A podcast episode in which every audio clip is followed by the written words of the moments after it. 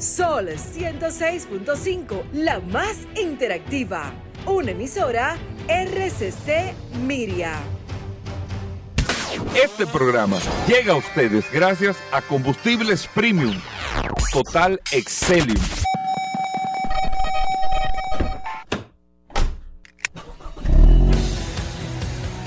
Bienvenidos al programa número uno de movilidad en la República Dominicana. Vehículos en la radio. Bien amigos y bienvenidos a Vehículos en la Radio, señores. Hoy es lunes, estamos arrancando esta semana y terminando el mes de mayo precisamente. Bueno, eh, la semana que viene todavía tenemos exactamente, pero esta es prácticamente la última semana o penúltima semana de este mes de mayo. Escúchame que tengo un hipo. Lo que pasa es que Paul me estaba haciendo eh, unos cuentos ahí antes de empezar el programa y bueno, y, y me dio un hipo y eso, lo otro, pero se me va quitando. perdón, perdón. Perdón, se me va quitando de aquí ahorita. Así que gracias a todos por la sintonía. Estamos en Sol, la más interactiva, 106.5 para toda la República Dominicana. Recuerden que usted puede descargar la aplicación de Sol en su App Store o Google Play. Sol FM y ahí está compartiendo con nosotros. También el WhatsApp, el 829-630-1990, que es el WhatsApp de este programa que usted tiene la interacción directa eh, con nosotros, nos escribe ahí en este espacio Vehículos en la Radio. Mi nombre es Hugo Veras, un placer estar compartiendo con ustedes hoy lunes, cargados de muchísima información. Vamos a tener incluso muchas noticias, un programa bastante picadito para que usted lo pueda eh, disfrutar cada momento de este espacio. De inmediato, la bienvenida a Paul Manzueta. Paul. Gracias, Hugo. Gracias, como siempre, al pie del cañón, señores. Hoy es lunes 23 de mayo. Gracias a todos por la sintonía. Gracias a todos los que se conectan de manera inmediata a la herramienta más poderosa de este programa Vehículos en la Radio. Y gracias a todos los que se mantuvieron durante todo este fin de semana conectados con muchas preguntas, muchas informaciones a través de esta maravillosa herramienta que todo este equipo de Vehículos en la Radio ha puesto a su disposición. El 829-630-1990. Hoy cargado de noticias, informaciones, novedades, invitados. El programa de hoy, Hugo Veras, eh, con todo el calor que hace, pinta bueno. Sí, mucho calor. Mira, yo quería referirme al inicio porque vi en el Diario Libre a un joven que se llama José Plácido y te voy a pedir, Paul, a ver si lo podemos invitar esta semana que ha desarrollado y tiene la patente incluso entregado por LONAPI, el reconocimiento por LONAPI, para un dispositivo de eh, antirrobo de motocicletas. Y cuando uno tiene este tipo de desarrollo local en la República Dominicana, no solamente hay que ponerle atención, sino hay que tratar de apoyarlos también. Todos los países del mundo que se han podido desarrollar, ustedes saben sobre la base de que sobre la base del conocimiento y del desarrollo local de personas como José Plácido, que se le incita, se le invita, se le apoya para que con no con la exportación de conocimientos a un mercado que tal vez, o sea, el, el, cómo se comportan las motocicletas en República Dominicana, probablemente es muy distinto a múltiples países del mundo. Y este dispositivo, que no lo conozco, me gustaría que él eh, nos los eh, explique un poco el funcionamiento aquí en el programa de radio.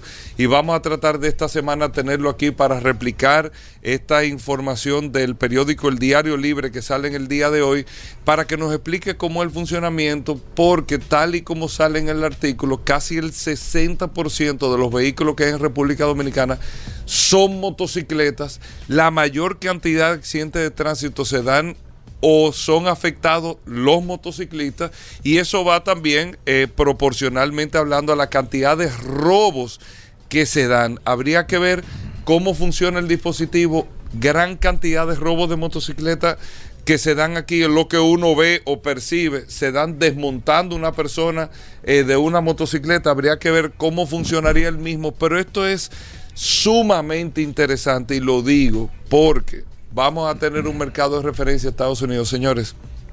Ustedes saben lo que más apoya a Estados Unidos, el conocimiento, el desarrollo, el invento.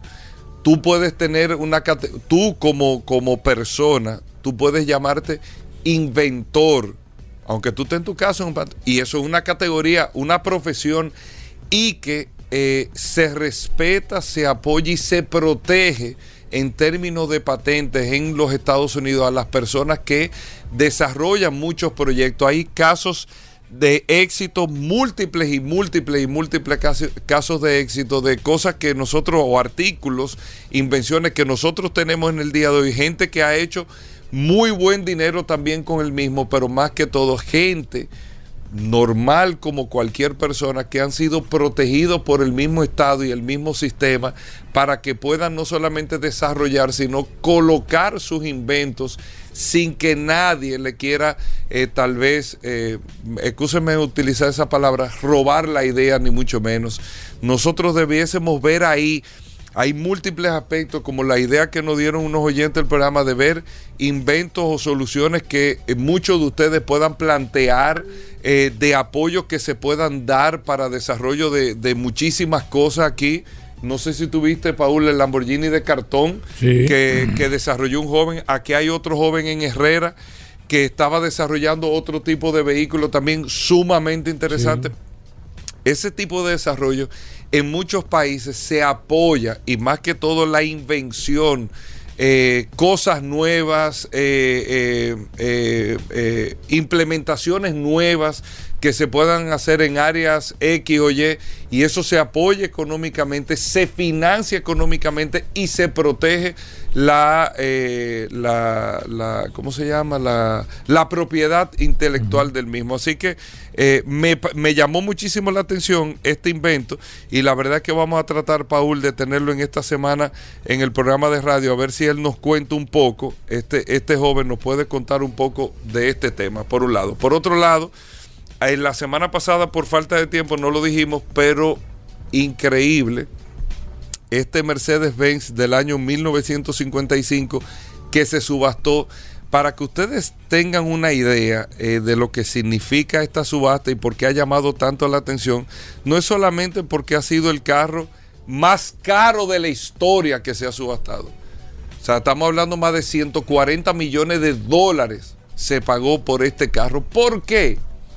Múltiples razones. Número uno, era un SLR, un ala de gaviota, un Mercedes 300. Solamente dos carros de estos se fabricaron. Quien fabrica y firma el carro es el desarrollador en aquella época de los carros deportivos de Mercedes-Benz, que fue el que desarrolló uno de los SLR en lo que Juan Manuel Fangio ganó un, un mundial de automovilismo también era, una, era un gran ingeniero alemán, por eso el, modelo del Mercedes-Benz fueron dos Mercedes-Benz 300 SLR, un Lehaut, si se pronuncia de esa manera, solamente dos. Uno se le llamaba Blue y Red. Blue era porque uno tenía el interior azul y Red uno porque tenía el interior rojo, el que se subastó era el que tenía el interior rojo. Estos carros nunca salieron a la calle. Esos carros, esos dos carros se produjeron y estuvieron hasta el pasado, a principios de este mes, en el museo de Mercedes-Benz. Mercedes-Benz saca una subasta para eh, términos benéficos y esa subasta que quien entre comillas lo adquiere es un coleccionista, dueño de una franquicia de vehículos, es el que eh, apuesta o hace la mayor puja en la subasta. ¿Dónde está el tema con esto? Este carro no solamente ha sido eh, catalogado el carro más caro en el mundo que se ha vendido en una subasta. Ojo, que se haya vendido en ese precio no quiere decir que sea el valor del vehículo. Ahora, ya hay un valor de referencia al vehículo. Hay múltiples historias, múltiples casos de personas que han pagado por vehículos o por casas en subasta, por temas emocionales, por temas del momento, X monto y que a los años quieren ponerlo otra vez en subasta y ese vehículo no vale lo mismo. Vale mucho menos de lo que pagó la persona. Los, las subastas son momentos, son emociones. Hay que ver en ese momento quiénes están eh, eh, eh, haciendo pujas por el carro, los intereses que pueda haber en ese momento, pero eso no quiere decir que ese valor se mantenga en el tiempo. Puede incluso incrementarse, pero también puede costar mucho menos. El carro más caro que se subastó fue un GTO, un Ferrari. No sé si ustedes se acuerdan de ese carro. Creo que costó 25, 30 millones de dólares y este ha superado por más de 100 millones de dólares el precio de ese Ferrari eh, 250 GTO que se subastó hace unos años. Este SLR, el carro más caro subastado, pero el punto más importante es que en la historia de todas las subastas que se ha hecho en el mundo, es uno de los 10 artículos más caros, fuera de vehículos y todo, sino en sentido general, es uno de los 10 artículos más caros que se ha subastado. Y por último, iniciando esta semana, amigos oyentes del programa, es que Paul y amigos oyentes, este sábado. En la rifa de las Ay, madres, sí. las Ay, sí. 25 jipetas Kia Sonet 2022, este sábado en la rifa a las 10 de la Ay, noche, sí. por Digital 15 y por Ruta boleto 66 ahora TV. 100 pesos un boleto en los puntos de venta de Leisa, en los puntos de Caribe Express, en los hipermercados Olé, en la agencia Loteca, por solo 100 pesos. Usted está este domingo, imagínate usted un regalo de madre. Un regalo de Sí. madre este domingo por 100 pesos. 25 jipetas se van a rifar, 25 oportunidades para este Día de las Madres. Sábado 28, 10 de la noche, en la rifa. Eso es comprar un boleto Sí, todos los días, sí, esta semana. Sí, sí, sí, sí. 100 pesos. ¿Dónde lo compran? En un punto de venta de la Leisa. En una agencia de Caribe Express. En un hipermercado. Lee la caja. De la tercera me voy a tirar yo. 25 jipetas Kia Sonet 2022. Por solo 100 pesos 100 pesos. este sábado en la rifa. Este sábado en la rifa, ¿de acuerdo? Así que ya lo saben, amigos oyentes, hacemos una pausa, no se muevan. Ya estamos de vuelta. Vehículos en la radio. Bueno, de vuelta en Vehículos en la Radio. Recuerden que hoy, como cada lunes, aparte de que estará Daris Terrero con nosotros con la ley 6317, estará Aníbal Hermoso haciendo una cronología de todos los accidentes.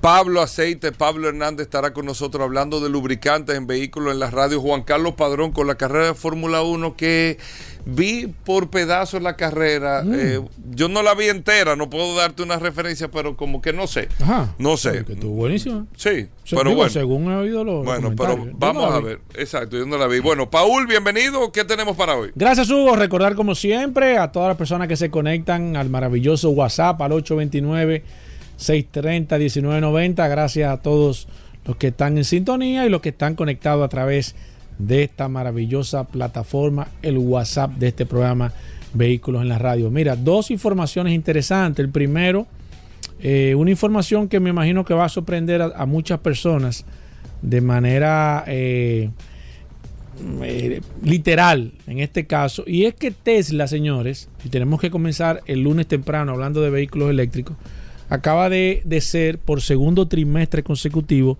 la marca de lujo más vendida en los Estados Unidos. Increíble. ¿eh? Increíble. Por encima de Mercedes, por encima de a BM, mí por me ha encima de Audi. sorprendido, te digo la verdad, porque no tenía o no, no tenía la marca Tesla dentro de eh, dentro de un mercado, dentro de un segmento de lujo, aunque los vehículos tienen tiene vehículos que son bastante lujosos. El clase S, por ejemplo, un vehículo que está eh, compite o lo ponen ellos a competir con el con, con el BMW Serie 7, con el clase S y demás. Pero Tesla acaba de, de salir como la marca por segundo trimestre consecutivo, la marca de con el mayor, la mayor venta de vehículos eléctricos eh, en todos los Estados Unidos. Una sorpresa, de hecho, ya tiene el Tesla Modelo 3, el vehículo más vendido, y el Tesla, entonces, evidentemente, clase S de, de Tesla se convierte también en los modelos más vendidos también. Entonces, yo creo que las marcas tienen que de, de- manera inmediata poner un- un warning con esta situación porque nosotros que hemos, le hemos dado seguimiento a este proceso, hace tiempo venimos hablando de cómo va la marca, cómo esta marca se ha encargado de arropar y de tomar el liderazgo en todos, eh, eh, eh, prácticamente en muchos de los segmentos, no voy a decir en todos, porque ellos hay segmentos que no están dominando, porque no tienen, no tienen eh, eh, quizás la capacidad ahora mismo o no están enfocados en ese segmento, pero fíjense cómo Tesla se ha adueñado de varios segmentos que no eran por tradición, primero porque era una marca eh, de nichos, Tesla, eh, vehículos eléctricos, no se pensó que toda esta situación de la pandemia, los microchips, el tema de, de toda esta situación que ha pasado, que han pasado la industria a nivel general y que Tesla le ha sacado esta ventaja tan competitiva a marcas que tienen prácticamente más de 100 años, que han tenido el liderazgo en, temas de valorización, en temas eh, de segmentos de, vehículos eh, pequeños o sedanes, eh, con el 3, en, segmentos de lujo, que eran tradicionalmente Mercedes y BMW. Yo no recuerdo, no sé si tú tienes alguna información adicional, Hugo, me gustaría saber, ¿qué otra marca de lujo le había quitado en su momento el liderazgo a BMW o a Mercedes? Yo creo que no hay otra marca de lujo en, toda, la historia, en toda la historia, porque no tenemos, no hay otra marca que pueda quizás eh, que tú puedas quizás hacer una comparativa. Las tres alemanas siempre han estado controlando el mercado de lujo. Ni siquiera las americanas pudieron, ni siquiera las japonesas han podido tampoco. Las tres alemanas en todos los mercados. En todos los mercados. Entonces, fíjense esto, señor, y esto le está dando, más que todo lo que está dando una lectura clara a lo que nosotros hemos dicho. Señores, las cosas van cambiando. Fíjense cómo ya en algunos segmentos están perdiendo participación las marcas tradicionales las marcas eléctricas le están eh, que, quitándole ese, ese, pedazo de pastel. Y no duden ustedes que cuando salgan las camionetas eléctricas y demás, el mercado se va a poner mucho más competitivo. O sea, se va a poner mucho más interesante los mercados porque ya con este background y con esta, con, con esta, con estos trailers que están dando las marcas, la marca Tesla principalmente en este vehículo eléctrico, no dude que cuando salga la, la Cybertruck comience a quitarle participación a la marca. Si las marcas, vuelvo y les reitero, si las marcas no hacen, eh, quizás si no toman eh, este mercado como un mercado con mucho más seriedad. Y yo siempre lo he dicho, o sea, los vehículos eléctricos no son amigables para las marcas tradicionales. Y ahí, y esa es mi conclusión, de ahí es que las marcas tradicionales no quieran meterse en ese mercado ¿Por qué? Bueno, porque primero el vehículo eléctrico no es rentable para las marcas a nivel de dinero. O sea, cuando usted produce un vehículo eléctrico, la probabilidad es que usted le pierda dinero a ese vehículo, entonces nadie, quiere fabricar un vehículo eléctrico. Lo primero. Y lo segundo es como desmonta todo ese esquema de negocios de manera tradicional que tienen las marcas, entonces tampoco les resulta atractivo comenzar a invertir en vehículos eléctricos. Entonces yo entiendo que ellos están quemando las naves, sacándole el mayor provecho a lo que se pueda a los vehículos de combustión, darle hasta donde sea, hasta donde se pueda, y después iremos a averiguar. Ahora, van a perder el liderazgo, le van a quitar el liderazgo de ventas. O sea, eso es seguro que le van a quitar el liderazgo. Y aquello que yo le comentaba a Hugo, que cuando salieran las marcas tradicionales, no, cuando salga tal marca, le va a sacar a Tesla, que le van a quitar.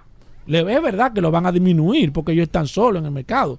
Pero quitarle liderazgo es difícil. Porque yo siempre se lo dije aquí, cuando, cuando una marca venga con un vehículo eléctrico de que, que, tiene 500 kilómetros, ya Tesla va, va a llevar 800. Cuando venga a llevar 800, ya Tesla le va a hablar de 1.200.000. Entonces ya, porque el que da primero, y esa es ley de marketing, da dos veces. El que sale primero y se posiciona primero en la mente del consumidor, ya usted tiene el liderazgo. Ya usted no, es difícil que usted lo desmonten de ahí.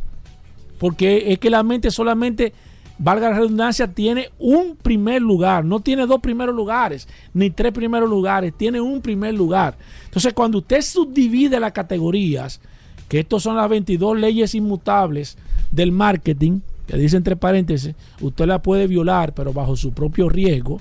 Cuando usted subdivide, usted subdivide los segmentos, usted se apropia de, un segmento en específico, es difícil que usted le puedan quitar ese posicionamiento. Usted puede debilitar, pero de quitar es muy complicado. Entonces, cuando estas marcas se posicionen, que son marcas eh, nativas eléctricas, las marcas tradicionales se van a ver eh, en condiciones muy difíciles.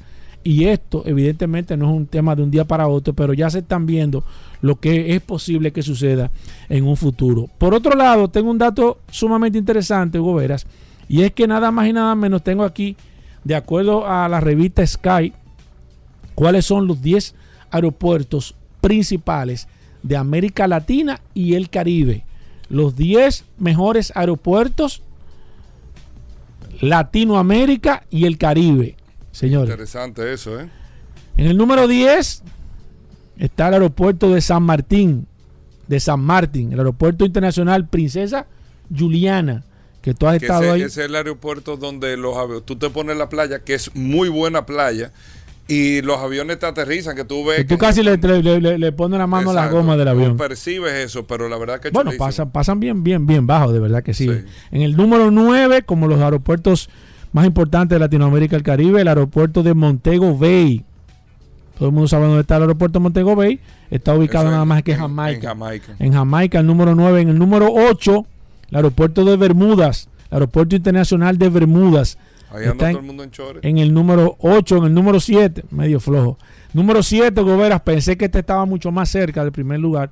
El aeropuerto internacional Luz Muñoz Marín, el aeropuerto de San Juan, Puerto Rico, en el Bueno, número Lo 7. que pasa es que el, el aeropuerto de San Juan, que es un gran aeropuerto también, pero es un aeropuerto como muy gringo, o sea, no tiene... Sí, no- pero pensé que por no eso, tiene muchas particularidades así que... pensé que por eso debió de estar entre los tres No primeros, sin embargo como, está. Como, como, como Bueno. algún rasgo particular. Sí, pero te- acuérdate que estamos hablando de los mejores aeropuertos. Entiendo que por ser un aeropuerto que tiene que tener manos gringas ahí, Porque el- o- el- o de los mejores del mundo es el aeropuerto, el Shangri de Singapur a nivel global. a nivel global. El Pero esos aeropuertos tienen jardines, cine. Claro, sí, no, eso, es otra de cosa. todo, de todo. En el número de Dubái 6, tiene el mall más grande. El aeropuerto del Salvador, aeropuerto internacional del Salvador. Me sorprendió mucho esto, que esté en el número 6. En el número 5, el segundo aeropuerto de Jamaica, el aeropuerto de Kingston. Y Jamaica tiene los dos principales re- recién remodelados. aeropuertos. Los dos principales aeropuertos de Jamaica están entre, entre de los 10, en el ranking de los 10 mejores aeropuertos de Latinoamérica y el Caribe. Número 4, el aeropuerto de Bridgetown, en Barbados. Número 4, número 3, Hugo Vera, el aeropuerto de, el aeropuerto de Puerto España, Trinidad y Tobago, como los 10 mejores aeropuertos. Y ahora voy con el número 2, aeropuerto de San José, Costa Rica, el aeropuerto que movió más de 6 millones de pasajeros el año pasado. Y en el número 1, este no sorprende a nadie, el aeropuerto internacional Tocumen de ¿Y el Panamá de Punta Cana? lamentablemente no está rankeado, Veras, me sorprendió mucho. Eh, yo me imagino que ahora mismo nuestros amigos de Punta Cana deben de estar llamando a esta revista Skype, porque yo entiendo que aquí hay aeropuertos que están por debajo. Pero muy por debajo De- en cantidad de personas, en en servicio, todo. en, atractivo, en todo, ¿eh? Y esta, y señores, Yo pensaba que el, el de Punta Cana era el número uno. esta revista es la revista más rankeada que hay a nivel y el de- Dorado de Colombia es un aeropuerto impresionante. espectacular también. Eh, pero acuérdate que estamos, ah bueno, sí, Latinoamérica, el Caribe, sí. Claro. Estamos, eh, eh, yo entiendo que Sky eh, eh, eh, es, es a nivel general, es como si fuera el GD Power del, de la aviación, que, que, Mm. que, que tiene mucha credibilidad. No, pero no, me sorprende mucho, me sorprende mucho de Pero que el no aeropuerto esté. de Punta Cana, viejo, es Yo referencia. creo, en la yo región. creo que ellos debieran de ponerse en contacto con ellos y evaluar y, así- y, pedirle que por qué, si ellos lo están evaluando también, porque habría que ver Lo si ellos que no, evaluando obligado. si Si, ellos no- está el de Puerto Rico y el de Jamaica. Sí, pero yo te digo, o sea, ¿cuál es la razón? Porque nosotros estamos Es viendo más, de que te aquí voy hay a dar un dato. Yo no sé si lo están manejando o no, pero creo que el grupo Punta Cana iba a manejar o está manejando o estuvo en un proceso de manejar el aeropuerto de Kingston en Jamaica. Para que tú entiendas la referencia que es Sí. Grupo Punta Cana en manejo de No, no, aeropuertos. no, ahí no hay duda. Yo estoy seguro que aeropuertos, por ejemplo, como El Salvador, que es un aeropuerto que yo que no debiese en este No, caso. y el de Costa Rica, viejo.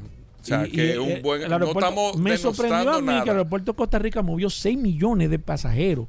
Pensé que en Costa Bueno, Rica hay que ver tránsito también. que pero que, que- no no veo sentido. Sí, el que Costa Rica, el aeropuerto de Costa Rica, Gobera, ni, ni siquiera a nivel de facilidades tiene las facilidades que tiene el aeropuerto de aquí. No. Entonces no es un aeropuerto para tu mover. O sea, eh, hay cosas que yo de verdad no entiendo. y Me gustaría escribir eh, a esa página porque yo creo que puede ser que haya manos eh, que estén detrás Bueno. moviendo al auxilio. Bueno, vamos a hacer una pausa, amigos oyentes. No se muevan, venimos con más información. ¿Qué fue?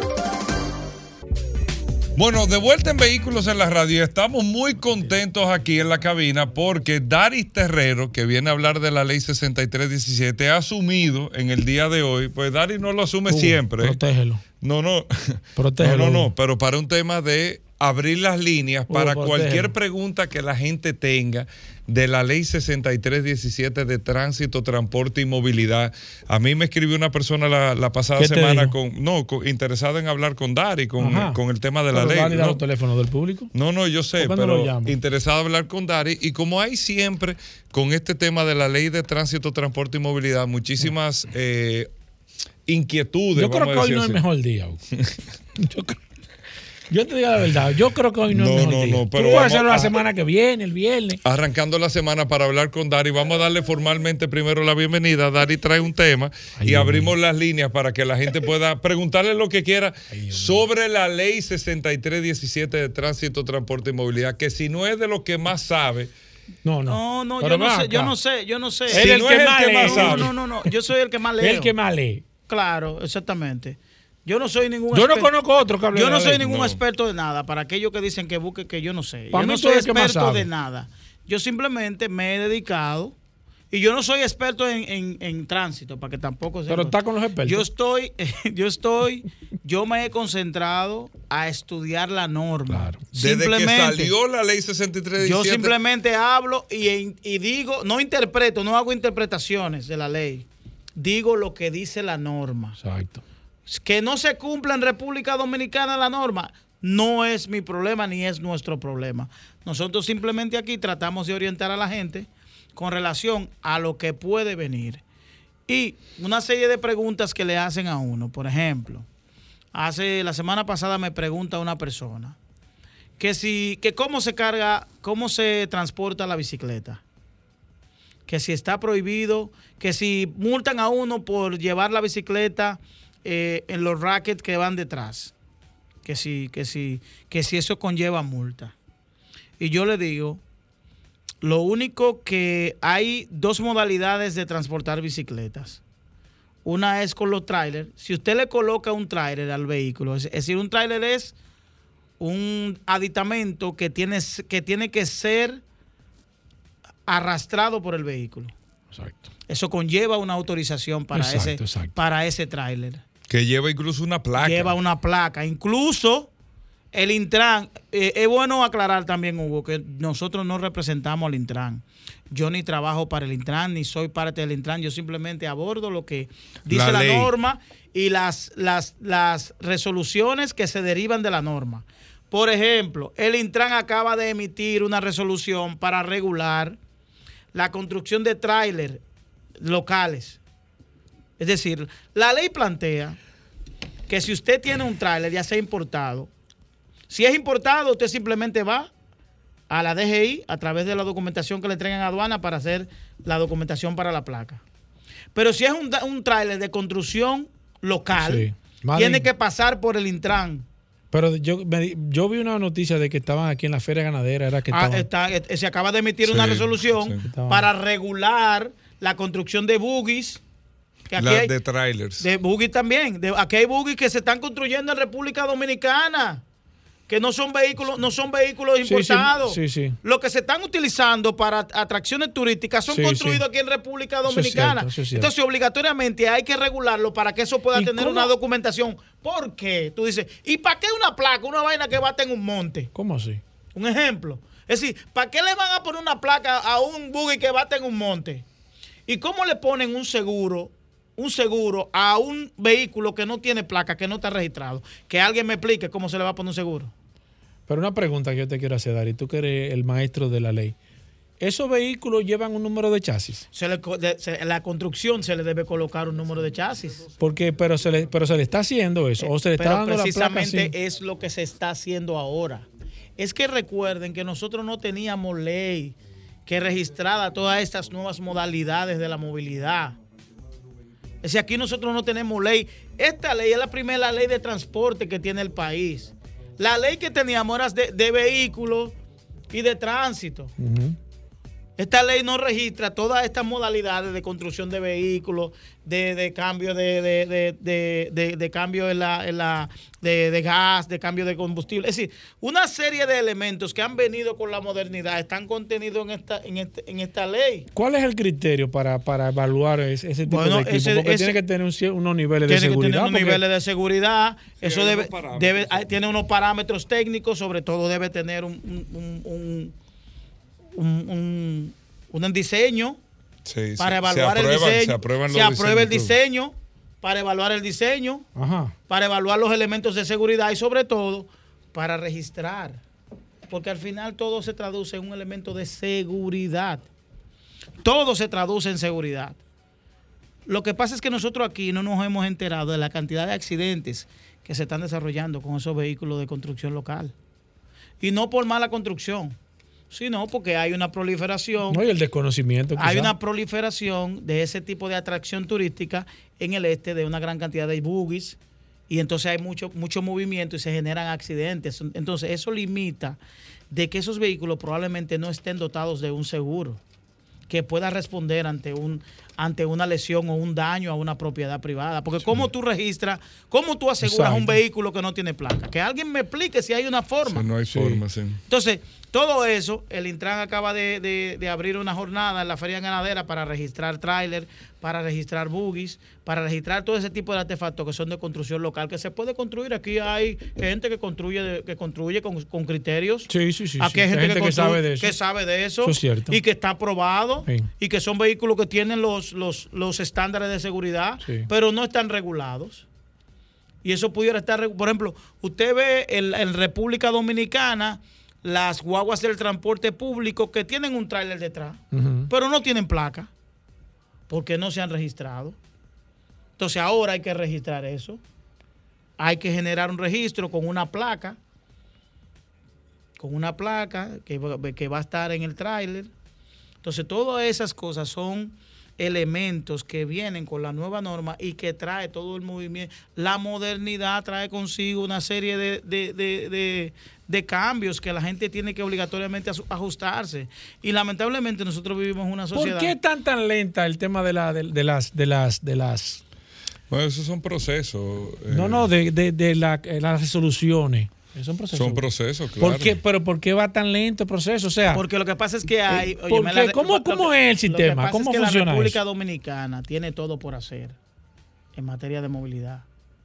Es decir, nosotros tenemos todo por hacer, entonces tenemos que ir en función de la prioridad. Tenemos que ir primer- primero generando, primero tenemos que trabajar en los vehículos ordinarios, en los vehículos normales, en los vehículos de transporte, en los vehículos de transporte privado. Tenemos que trabajar en eso primero, en esas, en generar esas normativas. Y luego debemos ir a todos esas, todos esos colaterales, que por ejemplo que son la, bicic- la- bicicleta, que son los trailers, que son los buggies. Hugo, que pregúntale son tú. Todas, todas esas nuevas modalidades de movilidad que tiene la República Dominicana y que vienen, que vienen como influencia. sí. Que vienen como influencia. Bueno, vamos a abrir las líneas. Sí. Aquí está Daris Terrero, Que el hombre de la ley. Yo tengo la 63. ley aquí y ellos No, me preguntan y yo la busco. Pero de verdad, para cualquier no- inquietud que usted tenga de la ley, que quiera saber, que le dijeron, mira, que la ley me dice que esto, lo otro, y yo estoy de acuerdo o no estoy de acuerdo, y eso no es un tema de estar de acuerdo o no, sino lo que dice la Exacto. ley. Consulte con Daris Terrero, así se llama el segmento, ¿Cómo así? 809-540-1065. ¿Un segmento nuevo? 540-1065. La consulta de Daris. La consulta con Daris. Sí, buenas. Sí, buenas. Buenas, Hugo, el astuto. Astuto, aquí está Daris Terrero. Ay. Mira, Dari, yo quiero que tú me digas. Yo iba a, re- a regularizar un remolque que yo tengo y yo preferí mejor venderlo. Sí, Óyeme, te la ponen en China. correcto. Aquí lo que tienen que hacer es darte una placa, que tú pagues tu placa y que tú pagues tu seguro.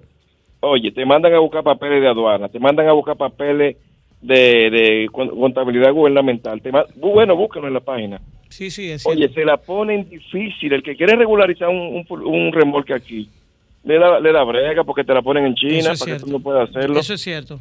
Yo estoy de acuerdo contigo de que va- debe, Gracias por la llamada, Tuto. debe haber una simplificación del trámite.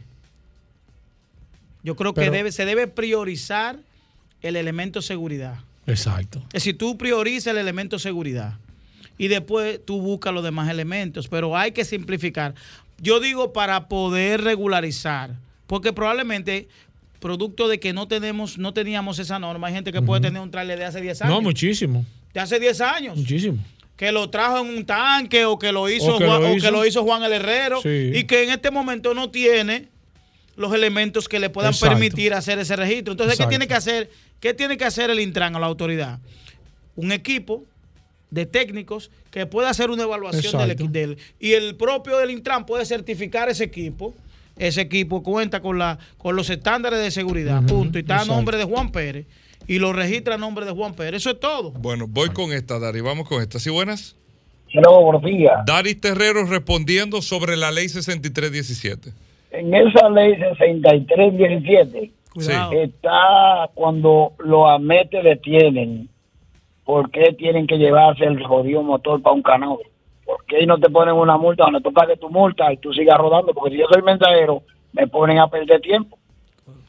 Dari, es una de las inquietudes más grandes que hay. Sí, Se mira. establece la ley. Sí, lo que ocurre es lo siguiente. Mira, el- la ley plantea casos específicos en los cuales se puede retener el vehículo. Y uno de ellos es no portar un seguro y no tener el certificado de propiedad del vehículo. Por eso te pueden llevar un- una Te- vueltecita por el te canal. pueden llevar- Entonces, eso es una de las mayores problemáticas que tienen los conductores de motocicletas. Claro.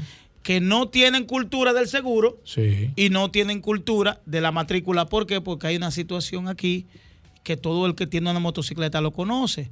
Que aquí no le entregan documentación al que compra una motocicleta, lo que le entregan es una carta de ruta y la carta de ruta no es un documento que esté registrado en la ley. Exacto. Entonces, lamentablemente, aquí hay que hacer, aquí hay que hacer, reunirse importadores de vehículos, autoridades para poder regular ese tema, porque también todo en exceso hace daño. Y no se puede embromar tanto, porque cuando se embroma tanto con una cosa, lo que hace es que explota. Yo creo que aquí hay que generar una norma o un protocolo que tiene que ir enlazado con los vendedores de motocicletas. Si, el, si la venta de motocicleta es muy riesgosa, que entonces hay que dejar ese negocio. ¿Por qué? Porque tú no puedes mandar un vehículo para la calle No, sin yo, yo documentación. lo que creo que más que todo es regularlo. Sí, pero que tú no puedes mandar un vehículo No, para la calle sin acuerdo. documentación. No, eso claro, yo estoy de acuerdo. Es que, óyeme, es que si, si es un riesgo entregar la Sí. documentación, venda otra cosa. Exacto. Pero usted no puede enviar un vehículo, sea una ¿Se motocicleta. puede retirar o no el vehículo cuando te detienen? Se- Se- o sea, en si, el- usted no, si usted no porta la matrícula, Sí, una matrícula, no importa el nombre de quién esté. Si usted no porta una copia de la matrícula ni porta seguro, el vehículo se lo llevan Lo para- primero que lo tú- pu- lo primero eso está en la ley. Eso es la ley. Lo Eso está que, en la ley, Lo primero que tú tienes que saber. No, no, Paul, no, ¿Dónde pero tú lo fuera vas a relajo. O sea, no, no, no, pero es, es un tema de, que, de se sepa que... Y, y es Yo he correcto. ido y, hay que decir, y hay que decir. ¿Tú nunca has ido? Hay que decir, hay que decir. Por que- ejemplo, ¿qué, te- qué, qué, qué tú fuiste a buscar al canódromo? No, no, ven, No, pero por ejemplo. No, yo he ido, yo, anda- no, yo he ido al canódromo no a buscar nada, él pero andaba he- con Pablo, he ido, pero oye algo, oye algo, eh, comisión. me detienen, pero es para entender, porque es un tema Sí, de no. lo que más se debate con un agente Sí. de la DGC. Si me detienen, Dari, ¿se pueden llevar el vehículo? Si lo detienen usted en su motocicleta, saludo.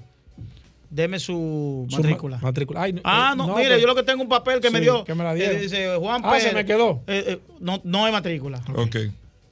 Ya, está ya, ya va a depender de, de la buena voluntad de la gente para que lo suba. Pero se lo puede llevar. Pero por supuesto. Ok. Y si no tiene seguro, se lo llevan también. Bueno, vamos con Y esto. entonces hay que, hay que aclarar algo, que lo que pasa es que el conductor de motocicleta cree que hay una diferencia entre el vehículo de motor y la motocicleta. Todo es vehículo de motor, todo es vehículo de motor. Ok, voy con esta, voy con esta. ¿Sí buenas? Está, está inquieto. Hola. decir algo. Otra, Bueno, otra. se- ¿Sí buenas? ¿Sí buenas? Hola. Aquí está buenos Dari días. Terrero. Eh, señor, eh, le habla desde Santiago. Eh, Miguel, yo quería saber, yo tuve una un accidente en el cual un motorista entra a la vía, se mete, como dice, yo giro, le doy al motorista, pero eh, cruzo al carril contrario y choco un vehículo que venía por su vía. Entonces, mi seguro es de ley, pero el seguro del vehículo que yo impacté seg- segundo no me no se hace responsable a ningún daño de mi vehículo. Eso es correcto. Lo puedo escuchar por aquí o por la radio. Por la Escúchalo radio por la nos radio. escuchan, Dari. Ahí hay varios, varios elementos. aquí tenemos una problemática que yo lo digo, lo decimos aquí todos los días, todos los días, que es el tema de la investigación del accidente. Unidades técnicas de investigación de Que lo accidentes. establece la ley, pero Claro, no se está no haciendo. no se está haciendo. Que es la herramienta indispensable para ese tipo de situaciones. Para la responsabilidad que se debe tener a la hora de la cobertura de daños a la propiedad. O de resarcir un daño en términos civiles. Aquí lo que está ocurriendo es, ¿sabe qué está ocurriendo?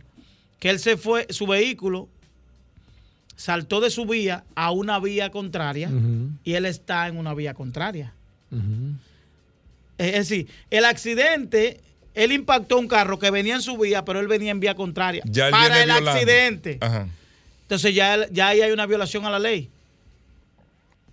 Hay una violación a la ley. Sí. Es decir, para el accidente. Ahora, si hubiese existido una unidad que levante el accidente, determina que ese conductor venía en su vía y que producto del impacto cayó en la otra vía, ahí sí, ahí sí el seguro hubiese podido generar una mecánica para poder resarcir los daños que tiene su vehículo.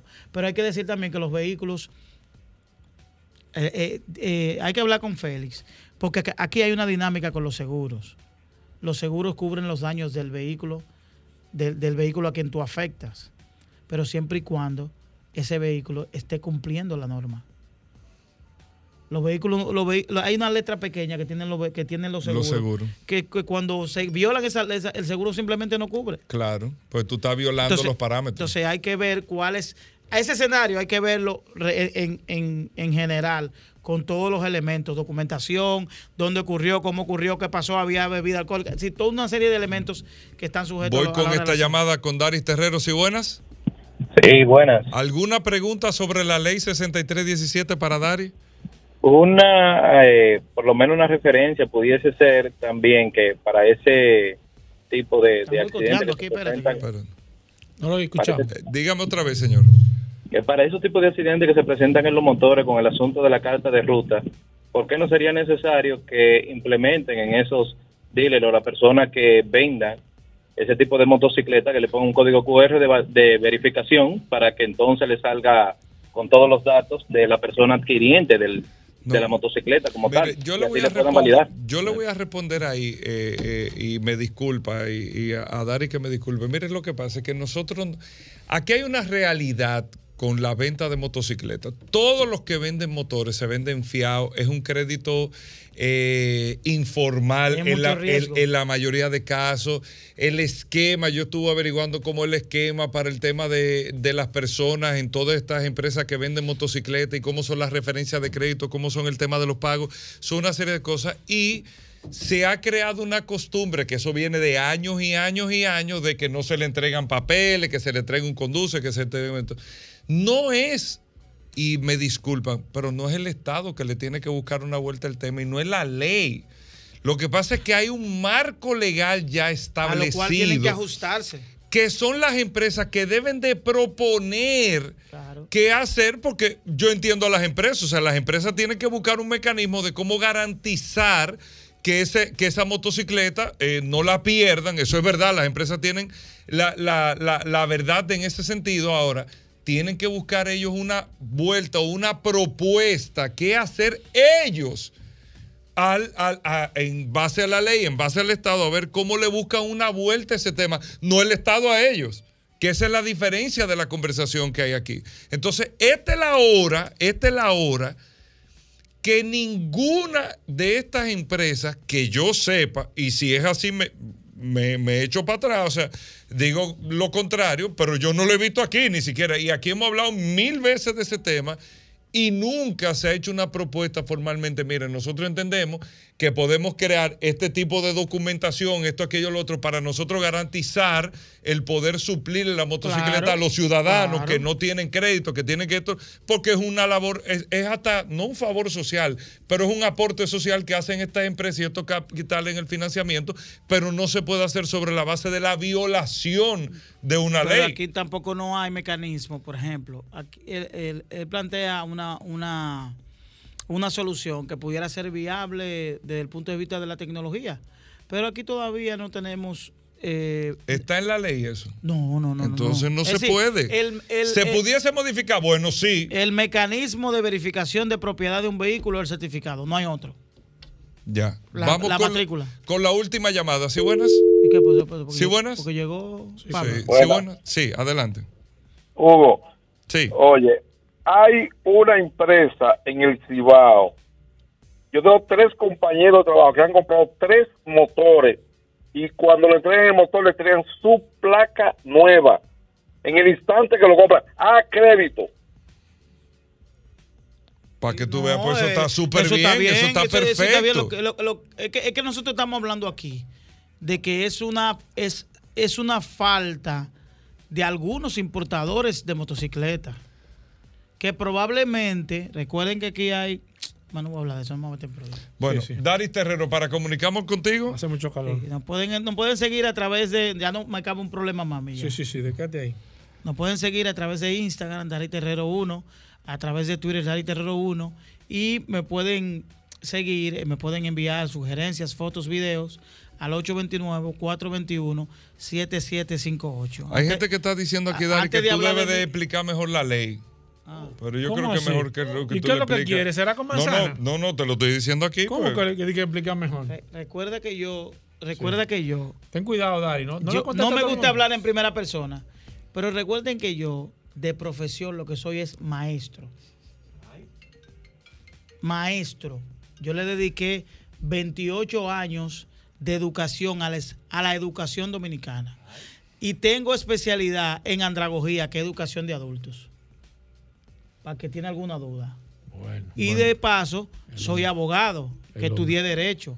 Ah, pero Si quieren alguna otra no, Bueno, me está referencia. tirando los molinos, ¿eh? Está sacando. No, no, no, Eh, porque, no, porque escucho mucha gente de que, que, fulano de tal que lo que anda buscando sonido, que tú no sabes.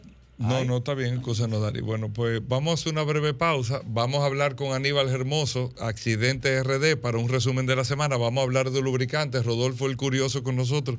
Me Pues yo escuché no arrogante. Rodolfo, me, esta- me- esta- me- me escuché arrogante. ¿Qué dice? ¿Qué dice? no, no, no, no. ¿Qué dice? ¿Qué- ¿Quién es? ¿Quién ¿Qué, es? qué opina Dari de la ¿Qué? ADP? Pero eso es ¿De la programa. qué? Va- vamos a hacer una No, pausa. no.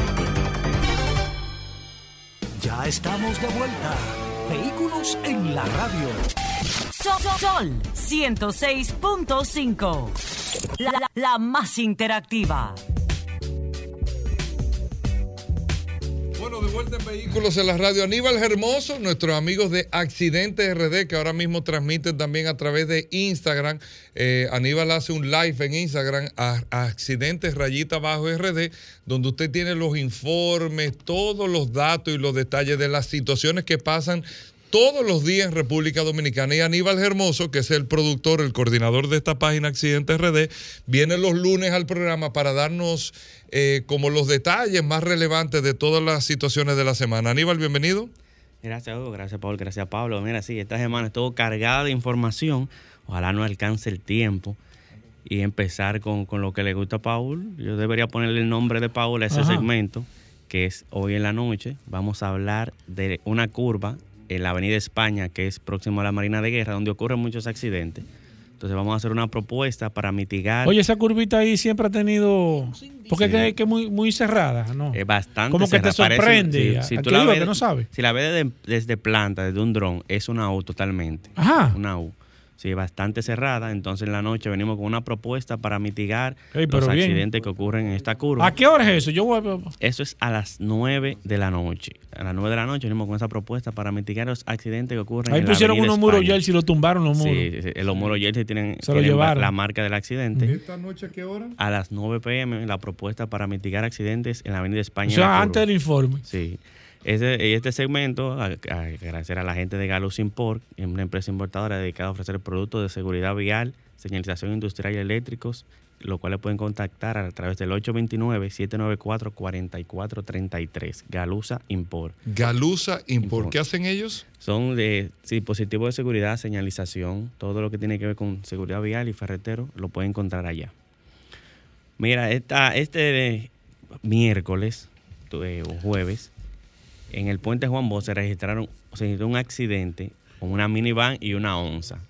En el Eh, puente Juan Bosch. En el puente Juan Bosch. Tú sabes que a mí me sorprende mucho eh, eh, por qué no hay una grúa. Y no sé si ustedes se recuerdan que ahí anteriormente Sí, había una sí, compañía a- a- que se encargaba de tener una grúa ahí para eso mismo, para el tema de la movilización de los. Tractorcito había. de Sí, los- parece que no está en horario de la mañana porque yo la, vi- la he visto de tarde. La grúa. no- sí, una que está antes de entrar al túnel de las Américas. Está ahí. eh, La he visto, pero no la veo siempre, pero antes la veía fija, como tú dices. Ahora, hay días que cruzo y no la veo. Pero este accidente, yo fui lamentablemente víctima de este accidente en cuanto a lo del tránsito. Ese día yo iba para el médico, quería ser el número uno y salí temprano y fui el número 10. Duré dos horas en el tapón, en lo que llegaron dos horas literalmente sin moverme frente al Darío Contreras, porque hubo un- el tapón que se armó y la congestión producto de este accidente no fue poco. Otro accidente que marcó muchísimo la atención fue el de la autopista Duarte, tramo Villa Altagracia, donde lamentablemente una persona eh, se calcinó luego de que el vehículo se incendiara luego del accidente. Pero algo así jocoso, Paul, que me imagino que, que lo, lo pudiste disfrutar, fue lo viral de un Lamborghini apintador de cartón. Ella sí. Sí, un joven de San Juan fabricó un Lamborghini de cartón. Oye, y pero de- está por un ingenio espectacular. Sí, ojalá que, que el Estado reconozca eh, este talento de este joven, quien dice que el próximo vehículo que va a hacer es el de De Vuelta al Futuro. El de Back to the Future. Exacto. El sí. DeLorean. El DeLorean. Es su próximo proyecto y bastante interesante. Le hicieron una entrevista ayer, un live por, por, por Instagram, donde él expresó todo esto. Y este segmento. ¿Tú tienes el contacto de él? Sí, lo tenemos. Ah, pues má- Te lo voy a mándalo, pasar. mándalo. Sería interesante. Sí, sí, mándalo, al mándalo. muchacho del Lamborghini de cartón que Sí, pasa. mándalo, mándalo. Vamos a apoyar a esa gente. Eh, en Santiago, Recordar que este segmento llega, te quedaste ahí. Ah, este segmento llega eh, gracias a que Créditos Guimánfer, eh, con sucursal en La. Bonaire, San Martín, Autopista Duarte, Rómulo Betancourt. Claro. Y encuentran en las redes sociales como Guimánfer RD. Mira, también viral un camión que arrastra, que habíamos hablado desde los puntos ciegos de los vehículos pesados. A principio parecería que es a propósito que un camión impacta el, un conductor de, de transporte, creo que era transporte público o no, o transporte privado, y lo arrastra, pero es que no lo ve porque los vehículos pesados tienen puntos ciegos más que los vehículos livianos y lamentablemente no lo pueden ver.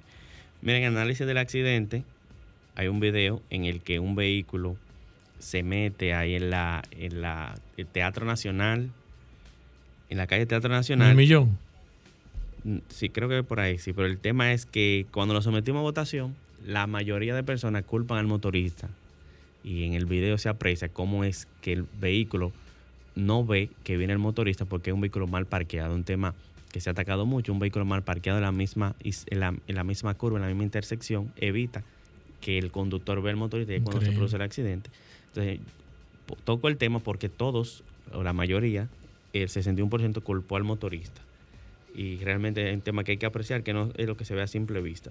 Y para finalizar, mencionar ya los vehículos incendiados en la calle Félix Evaristo Mejía, casi esquina Máximo Gómez, el kilómetro 9 con Independencia, Avenida Olímpica, La Barranquita, Santiago, un camión trompo incendiado, en Cotuí un autobús de estudiantes pero sin víctimas, autopista San Isidro con hípica y Tamboril, muchos vehículos incendiados hubo esta semana. Bueno, lamentablemente, ¿cómo te mandamos informaciones? ¿Nos comunicamos con ustedes, Aníbal? Pueden hacerlo a través de las redes sociales Accidentes Rayita Bajo RD, Accidentes Rayita Bajo RD, Instagram, Facebook, Twitter, Accidentes Rayita Bajo RD. Gracias, Aníbal Hermoso. Vamos a hablar de lubricantes. Pablo Aceite, cuando regresemos en el programa.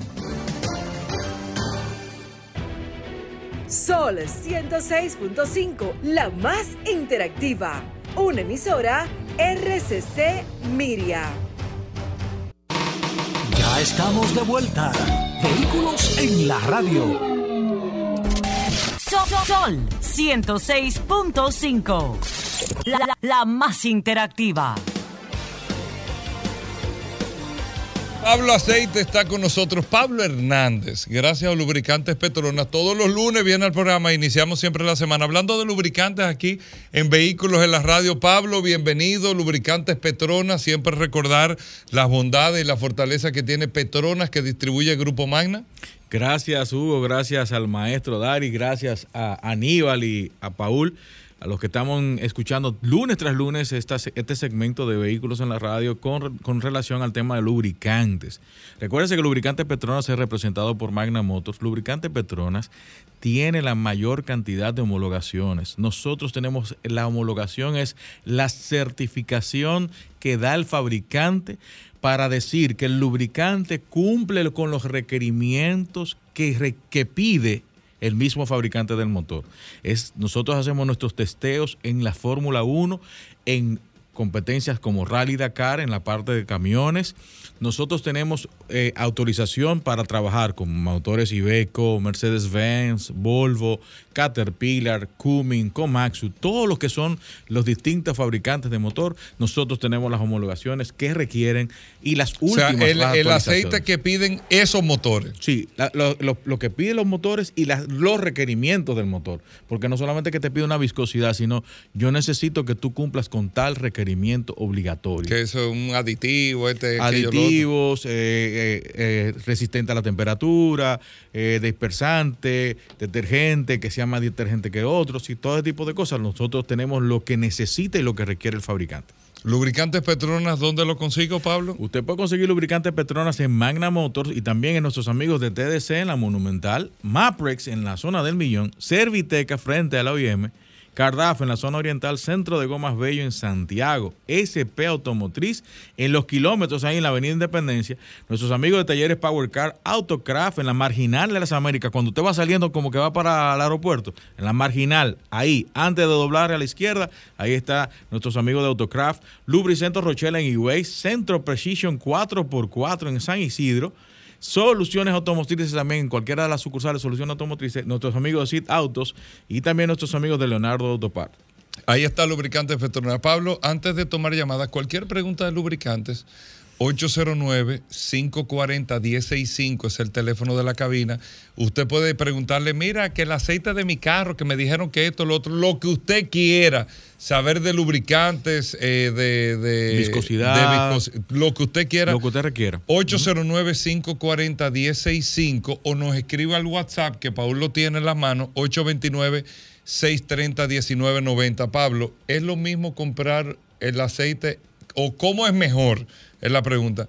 ¿En cuarto o a granel como te lo venden así que, te, te- que está en un dispensador genérico? Mira, lo más eh, es el lugar donde tú vayas a comprar, que te certifique que realmente está teniendo lubricante, que te está dispensando por un dispensador, que es el, el- lo que tú estás mencionando a través del tanque, sale un tanque, en la certificación del lugar, que tú tengas confianza verdaderamente de que el centro de servicio es un centro de servicio que garantiza lo que está colocando. ¿Por qué? Porque en el país, por la crisis que se ha presentado, están muchas personas de manera... eh, lamentable- Fraudulenta. fraudulenta, haciendo uso, eh, diciendo que tiene un lubricante cuando no es ese lubricante. Y están trayendo lubricantes clandestinos, están también utilizando eh, envases de, de- de productos eh, reconocidos, poniendo eh, lubricantes que no son lo correcto. Ok, bueno, vamos con esta llamada. Aquí está Pablo Hernández. ¿Y buenas?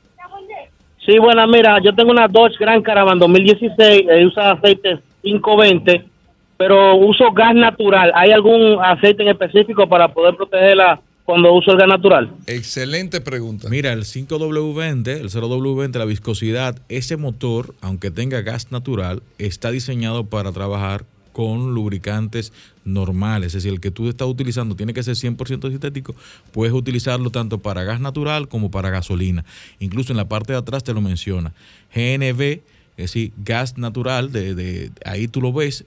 Y en el caso del lubricante para vehículos de, de gas de GLP, no hay diferencia entre la viscosidad, simplemente en la bujía, en el tipo de bujía que tienen que utilizar. Pero el aceite El no aceite cambia. es el mismo. O sea, que tú sabes que se dice mucho, si tú lo pones a gas natural, tienes que cambiar el tipo de aceite. Eso no es, No, eso no es así. no, no tiene que Ok. ¿Sí, buenas?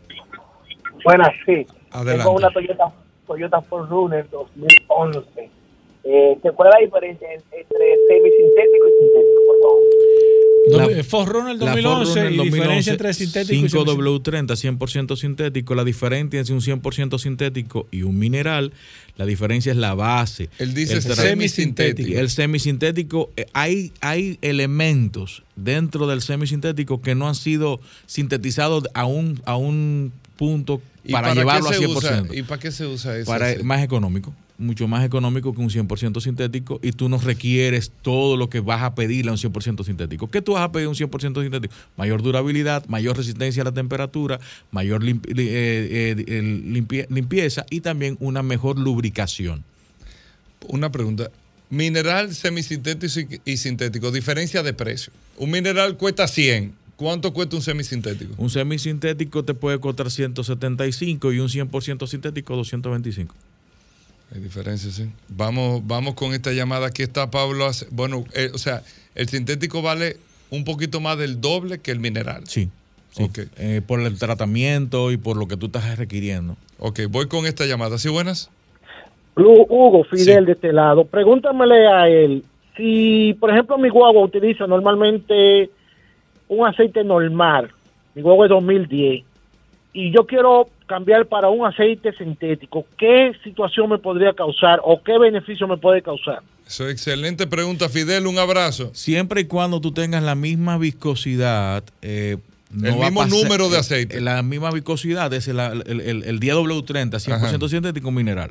Lo que sucede muchas veces cuando hay un, tiempo muy largo, del 2010 aquí estamos hablando de 11 años utilizando ace- aceite mineral, la suciedad internamente del motor, cuando tú usas un 100% sintético, ese tiene mayor detergencia, va a hacer una limpieza completa y si ha habido alguna situación puede salir a la luz. No recomendable hacer un cambio de viscosidad de mineral a 100% sintético cuando tú has tenido tanto tiempo usando mineral. Vamos con el WhatsApp. eh, aquí tengo a Martín La Antigua que dice: Hola, pregúntamele a Pablo si es. No. Si yo puedo darle 10 mil kilómetros a mi aceite sintético full. O full sintético, Pablo. Miren, eh, nosotros los que trabajamos con lubricantes no recomendamos kilometraje. Eso lo recomienda el fabricante. Los, los lubricantes, para que ustedes entiendan, en mercados americanos, europeos, el mismo lubricante que usamos aquí 100% sintético, pueden resistir 10, 15, 20 mil kilómetros. El problema es nuestros recorridos, nuestros recorridos y el tipo de combustible que utilizamos en nuestro país. Todas estas cosas, todos los elementos funcionan. Hay personas que duran hasta, cinco- hasta un año completo para hacer 5 mil kilómetros Sí. y hacen recorridos muy cortos. Ese tiempo de encendido del vehículo hay que considerarlo. Entonces, Sigo aquí, Domingo Vargas dice, hola, tengo una máquina Caterpillar retroexcavadora del año 2000. ¿Cuál aceite me recomienda ya que es un poco vieja? Eh, mi amigo Domingo desde Jarabacoa. Miren, el- la, la viscosidad para la motorización es un 15W40. En el caso de que esté consumiendo, puede utilizar un 20W50 para diésel. Bueno, Pablo, ¿cómo nos comunicamos contigo? Ustedes pueden recordar, por favor, que es a través de Magna Motors, todos los teléfonos que tenemos de Magna Motors, 809-544-1555 o nuestras redes sociales, Petronas RD, usted puede com- comunicarse con Magna Motors y también a través de la página de nosotros en Magna, usted puede hacer sus preguntas, sus consultas con relación al parte de los lubricantes o llamarnos al 829 471-1329, luego que terminemos aquí, o a través de WhatsApp de Vehículos en la, en la Radio, nosotros seguiremos contestando todas sus preguntas con relación al tema del lubricante. Bueno, gracias Pablo Aceite. Nosotros hacemos una pausa.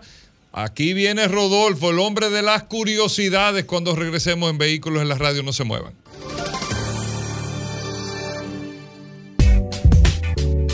Bueno, de vuelta en Vehículos en la Radio. Amigos oyentes, lo estamos esperando aquí, el hombre de las curiosidades Ay, para mío. arrancar esta semana en Vehículos en la Radio. También Ey, que terminamos el viernes y ey, el no, jueves. no, pero la gente esperándolo. ¿Quién? Rodolfo, la gente lo espera. La gente me lo escriben, me lo ¿Por escriben dónde? la- por todos los lados, Por- por, todos no, lados. Solo curiosidades No, en no. vehículos en No, la no. radio. El hombre de Magna Oriental, Magna Gasco, autos clasificados. Que el viernes no trajiste la oportunidad, no pudiste venir el viernes, pero este viernes estamos esperando solo dos. oportunidades. El este viene son dos. Bueno, la oportunidad se la llevó Félix Correa ya. ¿Cómo? Así se- se Dos lleva. veces se llevó un almuerzo por su eh, ¿Cómo buena participación y se llevó Los un carro a buen precio. están ¿eh? aprovechando de eso. Sí, Claro. Todo el mundo está aprovechando, viejo. Ay. Rodolfo, bienvenido al programa, cerrando el mes de mayo. ¿eh? Saludando a todos los radioescuchas de Vehículos en la Radio. Gracias como siempre, Hugo Veras. Gracias a la Resistencia Mansueta por la oportunidad que nos brindan de estar aquí el día de hoy. Y recordarle a todos como siempre que Magna tiene su casa en la zona oriental con un showroom totalmente climatizado de auto clasificado con la exhibición de las marcas BMW, Mini y Hyundai. Tenemos para entrega inmediata varios modelos de la marca BMW.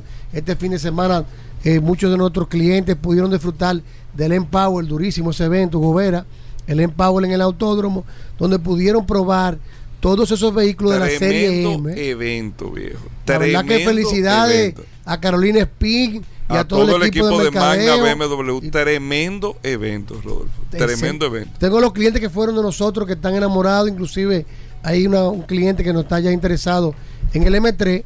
Es importante que nos llamen porque esos vehículos que fueron utilizados en el Empower van a tener unos precios especiales. Son los BMW de la serie M. Y en Mano Oriental tenemos varios modelos disponibles. La X525D de dos filas, la X525D de tres filas, tenemos la X5 en package, tenemos la X4, tenemos la X3, tenemos también los modelos de la Mini All 4, eh, tenemos allá el híbrido, el mini híbrido, eléctrico y gasolina, lo tenemos allá en la zona oriental y tenemos unos cuantos vehículos de la marca Hyundai, los camiones H100, los Hyundai Accent, tenemos los chasis disponibles de las Hyundai Tucson que nos estarán llegando a principios del mes de junio, también tenemos los chasis de la Santa Fe, es decir, si usted anda buscando un Hyundai, un BMW o Mini, no dé más vueltas, señores. Llámenos 809 224 2002 809 224 2002 que nosotros le vamos a tener su Hyundai, BMW o Mini su preferencia. ¿Qué te está llegando a final de mes ahora? A finales, principios de junio, estamos entregando ya las Venue doble tono, estamos entregando las Tucson. Bueno, disponibles solamente nos quedan chasis de las Tucson S, porque las Venue ya se vendieron. La Santa Fe también se vendieron y también vendimos lo que es la, la Venue de un tono. Es decir, para final de mes nos está llegando Tucson S de 35.995 dólares. Recuerden que si no pueden cruzar para aquel lado, tenemos aquí a Gi- a Magna Gasco y Vaya Autos Clasificados, justo frente al Centro de Ginecología y Obstetricia, donde, donde tenemos un showroom de la marca Hyundai, una tienda de repuesto y un taller autorizado para los mantenimientos preventivos. 809-224-2002. Recibimos tu vehículo usado. Si tiene deuda, la saldamos. Con la diferencia, pagamos el inicial y si te sobra, te lo devolvemos en efectivo. También, si estás interesado en vender tu carro para que te lo compren, nosotros hacemos esa opción también. Te compramos tu carro y lo ponemos a la venta. 809 224 2002 809 224 2002 síganos en las redes arroba Mano Oriental y arroba Autos Clasificados RD Bueno, aquí la gente lo Es estaba que, Hugo, esperando. no, espérate. No, no, hoy es espérate que lunes hoy para hace que mucho calor, la gente está media haciendo, sofocada. óyeme, está haciendo un calor impresionante. el polvo del Sahara eh. Sí, impresionante. que tú sabes que el polvo del Sahara trae muchas cosas con él ¿eh? ¿El qué? perjudiciales Ten para la cuidado. salud Sí, ¿Cómo sí, así? sí, sí, sí, sí. enfermedades Sí, sí, sí, de la todo. piel, de todo ¿eh? Tú- tú Hugo, este programa, ¿este programa de qué es? No, porque es de este- medicina. No, Este- esto estamos es- asesorándote en medicina porque esto- se- esto el es- seguro te dimos clase la semana es el pasada. doctor en, en- en su hogar. La semana pasada te dimos No, clase en dite un seguro. palito ahí. Y vamos a estar celebrando con palito. un tremendo Un almuerzo. palito. Invitación de Hugo Vélez y Paul Mansuet. Un palito. Hugo, incluye a Paul en la cuenta. ¿Eh? Ey, Haz que Paul, pase es la ver- mitad. No, no, no, no, porque yo lo asumí eso, pero, pero. No, pero yo estoy apoyando moralmente. El apoyo moral. Mira, Tú sabes que me escribió un Hugo. radio escucha Gobera que si él, que si Paul estaba en el segmento de- el día porque no habló, lo se que quedó pasa- calladito. No, yo, yo estuve ahí, siempre estuve. Lo que pasa es que no quería eh, armar una discusión eh, y de lo dejé a ustedes eh, eh, con la disputa. Yo sé eh, el momento. Viene solo curiosidad. Espérate, Hugo. Solo curiosidades Hugo, no. en vehículos Deja en la radio. viernes, Hugo. A lo semanal, Tú llévate de sabes mí. que hay unos muñecos. Ay, Dios mío. Ay, Dios mío. Por favor, no, eh, lo le, están- le pedimos lo a todos los redes escucha que tienen que pe- ¿Tú permitir que salga de llamaba? cabina para poder tomar la Para decirle llamada. que comenzó mal, de que hay unos muñecos. Yo, yo, me de que él se cuadra, yo me doy cuenta. yo hablo de movilidad todo el tiempo. Eh. ¿Tú sabes cuáles son los crash test dummies? Ay, Dios mío. Los domi, claro. Los muñecos de, para ensayos de Los ¿Quién que fue el que empezó Ay, a usar? espérate. No, pero le tires esa, espérate, esa porque- ¿Quién pregunta. fue quien empezó a hacer los crash Pe- tests? pe- Sí, los Pupitre, domi. pupitre caliente. Espérate, espérate. Pupitre arranca. Lo caliente. importante es que los redescuchos sepan que estos son unas réplicas Pupitre caliente. de personas. Son los muñecos que se utilizan para hacer las pruebas de los accidentes. Pero esto tiene una historia muy interesante, Hugo Veras. Tienen sensores en el cuerpo entero que te miden cada parte del cuerpo humano, todo. ¿Cómo reaccionaría en un accidente? Tú sabes que a principios de los No le años... dañe la, Espérate, información. porque no que- porque que Hugo te quiere dañar. Cuando empezó la producción en serie de los vehículos, empezaron obviamente a aumentar los accidentes Claro. y se consideraban los vehículos muy inseguros al momento de la época, porque inclusive la columna de dirección era rígida, eso también lo vamos a hablar. Y preocupados, las compañías automotrices empezaron a hacer pruebas. ¿Pero con qué empezaron a hacer pruebas? Ay, Hugo. Un TBT. ¿Con, qué? empezaron a hacer pruebas? Con las personas originales. Las personas se tiraban de los carros. pero tú ves que tú estás viendo. No, no, pero- Así era que se Eh, Señores, ¿no? eh, bueno, de verdad que sí. ¿Cómo que no? No, no, perdón, perdón. Y perdón. se empezaron a hacer Pues con pruebas. cadáveres después. Se empezaron a hacer Con pruebas. cadáveres. Se Hugo, pero que eso lo sabe el que. se empezaron eso- a hacer pruebas con cadáveres. Ah, pero ¿y qué es lo que estoy diciendo? Pero, no, pero Hugo, los cadáveres no eran sometidos a impactos y a caídas para probar cuánto el cuerpo humano aguantaba. Le tiraban bolas de acero en el cráneo, lo tiraban por ascensores Ah, pero vacíos. era- ah, pero eran. Y tan, pero Ah, había, un, pero era- había un solo problema. era una película de terror. Bueno, pues, instrúyete. Pero- Pero, tú sabes que había un problema con los cadáveres, Gobera. Que Que, no la se- mayoría eran de personas mayores que no cumplían con el promedio de las personas que manejaban los vehículos y también por Ah, la buen escasez dato, ¿eh? y por asuntos de ética eh, se complicaba. Empezaron a hacerlo con animales vivos también. ¿Tú oíste? ¿Por qué tú te ríes? ¿Tú sabías yo que, no me te tú río. sabías que- No, no- ¿Por qué tú te ríes de que es un buen dato y se que se muere la risa? tú sabías que usaron, se utilizaban animales también? Utilizaban cerdos que eran anestesiados y sentados y agarrados del No, pero volante. no hablen de eso hasta ahora, señor. Bueno, pero que estamos, Mira, estamos dando historia la aquí. Sociedad Protectora de Animales. Estamos dando No, historia. porque eso es parte. Di que hablando de Eso cerdo. era cosa que se hacían en la industria, pero Uh. la primero, la primera marca que empezó a hacer los crash tests fue Chevrolet. Y lo hacía con personas que se tiraban del carro para que el carro se estrellara y ver las condiciones del carro. Y después de eso. es otro tema. Oh. Estamos- el tema que estamos hablando Oh. es de la Ah, pues prueba está- con personas. Está corrigiendo la enciclopedia humana. tema. A la enciclopedia de los vehículos. Rodolfo, espérate, Está bien, sigue, espérate. sigue, Lo que pasa es, dale. la- la- es bueno siempre saber la referencia de dónde que viene todo. Cómo se hizo. Después con cadáveres de personas que tú acabas de dar un dato interesantísimo que no que, que desconocía. El tema de que era personas mayores que perdían la vida, cadáveres no reclamados regularmente que se utilizaban Pero para eso. también tú sabes que había voluntarios que se, se, se- se hicieron voluntarios y probaban los accidentes en el carro a cierta velocidad. Y cabe mencionar al coronel de la Fuerza Aérea, John Paul Stapp, que se utilizó, que se fue utilizado en muchas pruebas, inclusive manejó un vehículo que alcanzó los mil kilómetros por hora con una desaceleración de, un, de unos cuantos segundos, lo hizo para probar la fuerza G que hacía la desaceleración y aceleración del vehículo. Y también un profesor de la Universidad Wayne State, Lawrence Patry, que realizó más de 400 viajes en un vehículo impulsado por cohete para in- investigar sobre los efectos que las desaceleraciones violentas provocaban en el ser humano. Estoy to- estoy todo. ¿Qué es esto? Ah, ¿Pero de qué que estamos tú lo sabías eso. Es de cohete ahora. Tú lo sabías. que Oye, inclu- ¿A qué velocidad que se hacen los crash tests? Ah, espérate, que estoy hablando. Eso depende. No, bien. no. Estoy hablando No. de la. Cuando Pero te ponen tanta estrella. Déjame escuchar, Rodolfo. en el Ese dura, 1949, ese dura. Búscala en YouTube, el primer Domi Sierra Sam, que así fue que se llamó, ¿Cómo? Sierra Sam, fue creado por Samuel W. Anderson en el laboratorio de investigación Anderson, conjuntamente con la compañía de ingeniería Sierra, con el fin de probar el asiento eyectable de los aviones.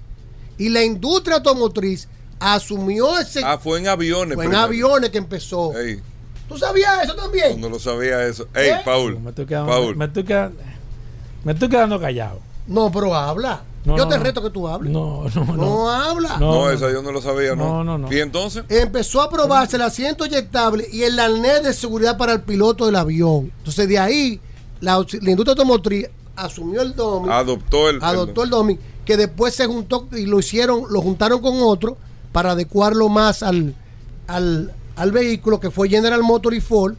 Adoptaron el cierre stand, pero lo hicieron la serie V- VIP y Sierra Stan se juntaron y formaron el Domi híbrido 1, Hybrid 1, que de ahí ha seguido su evolución, Hybrid 2, Hybrid 3 y ahora el más moderno es el Tor, que inclusive es una familia completa. Y hay Domis de estos que caminan solo, que lo utilizan para pasar frente a los, a los vehículos y ser impactado como el momento de un accidente. Que inclusive caminando y hasta corriendo a 8 kilómetros por hora hacen los test. Esos dos de millones no sé qué completa. valen, pero No, millones. Exacto. Van desde 150 mil euros hasta Tú 400 sabes mil que hay euros. domis que son niños también. Sí, hay recién una familia nacidos. entera. Y mujeres embarazadas también que son domis. A ver cómo- de sensor. Bueno, cómo- o cómo sea, reacciona. replican como si fuera una mujer embarazada. Exacto. Porque tú Lógico. sabes que uno de los peligros de los, de los vehículos es la columna direccional del vehículo del, del guía que era rígida. Y cuando Era una varilla. chocaba, impactaba al conductor. Hasta que se hizo ya después, bajo esta, haciendo todo el estudio, se hizo la, la columna direccional. Eh, que, que, que es flexible. que- que- exacto, que tiene varias piezas. No, los vehículos tienen ahora en términos de seguridad, por, hay un dato que, que a veces no computamos y que le pasó a una amiga hace un par de semanas que chocó una jipeta y el motor se le... O sea, Se cayó. lo primero que hace es tumba el motor para que el motor no... no, entra al habitáculo. Exactamente. Eh, entonces, como, tenemos- como dijimos anteriormente, ya la evolución de los domes llega a un punto tal que hasta lo, lo componen de columna vertebral, con todas sus vértebras para recibir los impactos. Todo, todo, todo. No, Sí. hasta los huesos que te- lo- lo- ellos calculan los huesos que se le, se le Está dando rompen. y todo. clase. Entonces. ¿cuál es la velocidad? ¿Eh? No, yo no quiero, no quiero No, porque hay diferentes No, no, pero. ¿cuál es la velocidad? Pues son diferentes No, No, pruebas. no, tú lo vas. No, no. tú estás aportando No, no a ser no mejor. quiero- me, me- óyeme una cosa que te iba a preguntar. eh. ¿Ha puesto el No, pupitre no caliente? voy a. Esto es solo curiosidades. Usted puede hacer un aporte. No, no, no. pero no una pregunta, porque ¿qué? Sí, no Dime. No, tira, tira. No, no, no. no. No Tira, hombre. Eh, no, no, no, dale, dale. Tira. No, no, no, dale, dale. No tenga miedo. No, dale, dale, que después Hugo me escribe, me dice que estoy, que estoy dañando el segmento. No, no hay miedo, pero seguro. Entonces, ya, si no lo sabía, ya usted sabe que los que estos los muñecos fueron inventados en el 1949 por Samuel W. Anderson. Hasta el día de hoy han ido eh, asumiendo nueva tecnología y hay hasta Que no familias lo venden completas. tampoco, eso, eh, que es interesante, no te lo venden. O sea, si tú vas a a comprar uno, de que para ti y eso, No eso, no, eso no, eso no lo venden. Eso es solamente para la, para la industria que hacen pruebas con el tema de, de- de la, de, de los accidentes y demás. ¿Sabía ¿Alguna- que los sensores permiten registrar entre 30 mil Uh. y 35 mil datos Sí. durante un choque típico que dura entre 100 a 150 milisegundos? Tú sabes que a mí me gustaría, Hugo, que tomemos Eh. a partir de hoy, que Eh. tomemos, que tomemos, eh, que le demos calificaciones. ¿De cuánto más o menos? ¿Cuánto tú crees que, sa- que, que No, sacó? está bien. No, está no, bien. pero No, pon este- un número. Pero vea, 60, 70, 80. De ¿Cuánto más o 0 a menos? 100. No, no, no, no, porque si es menos de Por 60. aquí se habían hablado del crash test dummy, nunca. No, no. No, no, si es ¿Eh? menos de 60 se Nunca habían hablado de eso. De 60 a 100. Es una curiosidad. aquí. 90, 90. ¡90! No, ah, pero tú eres un 80, profe- 90 plus. Ah, pero tú eres un profesor Bueno, muy. ahí está Rodolfo. Si no lo sabías, más gracias al peque. Ya ¿A lo quién? sabes. ¿Cómo así? Bueno. o sea, el peque que lo está subiendo. nosotros- Esa frase, Ah, no, del, pero- eh, esa frase del peque yo tengo que reconocer al autor. Sí. Porque yo no puedo estar haciendo plagio aquí. Bueno. Si no lo sabías, ya lo sabes. Gracias, Rodolfo. Con eso despedimos. esta- ese- este segmento, por favor. Hasta mañana. Combustibles Premium Total Excelium. Presentó.